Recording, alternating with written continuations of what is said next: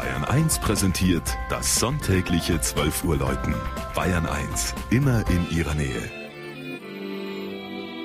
Es ist 12 Uhr. Das Mittagsläuten kommt heute aus Gräfendorf in Unterfranken.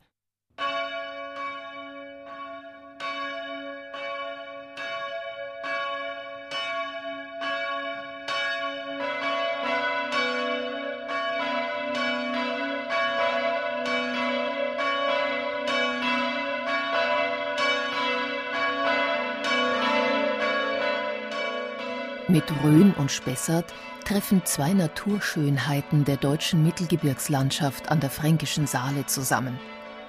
Bevor sie sich nach acht Kilometern bei Gemünden in den Main ergießt, fließt ihr in Gräfendorf noch die Schondra zu.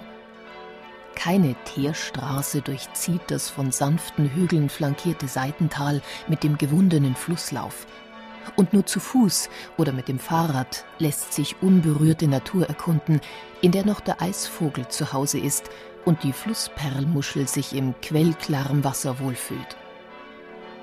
Kehrseite der heute bewunderten Idylle waren kärgliche Lebensverhältnisse. Bis zur Säkularisation hatten allein die Dorfherren vom Reichtum an Holz und Wild profitiert – es waren dies die vom Würzburger Fürstbischof und Gegenreformator Julius Echter gegründete Julius Spital Stiftung und die Herren von Thüngen, welche in der Reformation zum lutherischen Glauben übergetreten waren. Damit war Gräfendorf seit 1631 konfessionell gespalten.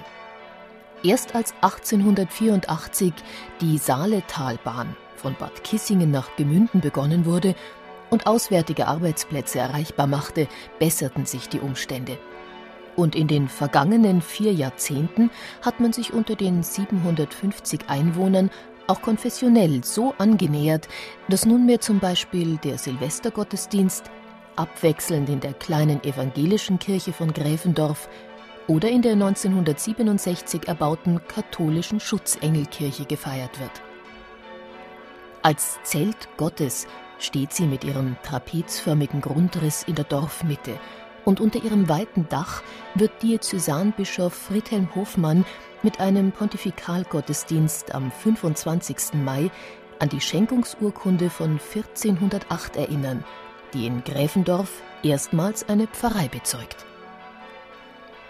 Vom freistehenden Glockenturm klingen drei Glocken von 1968 mit einer von 1631 zusammen.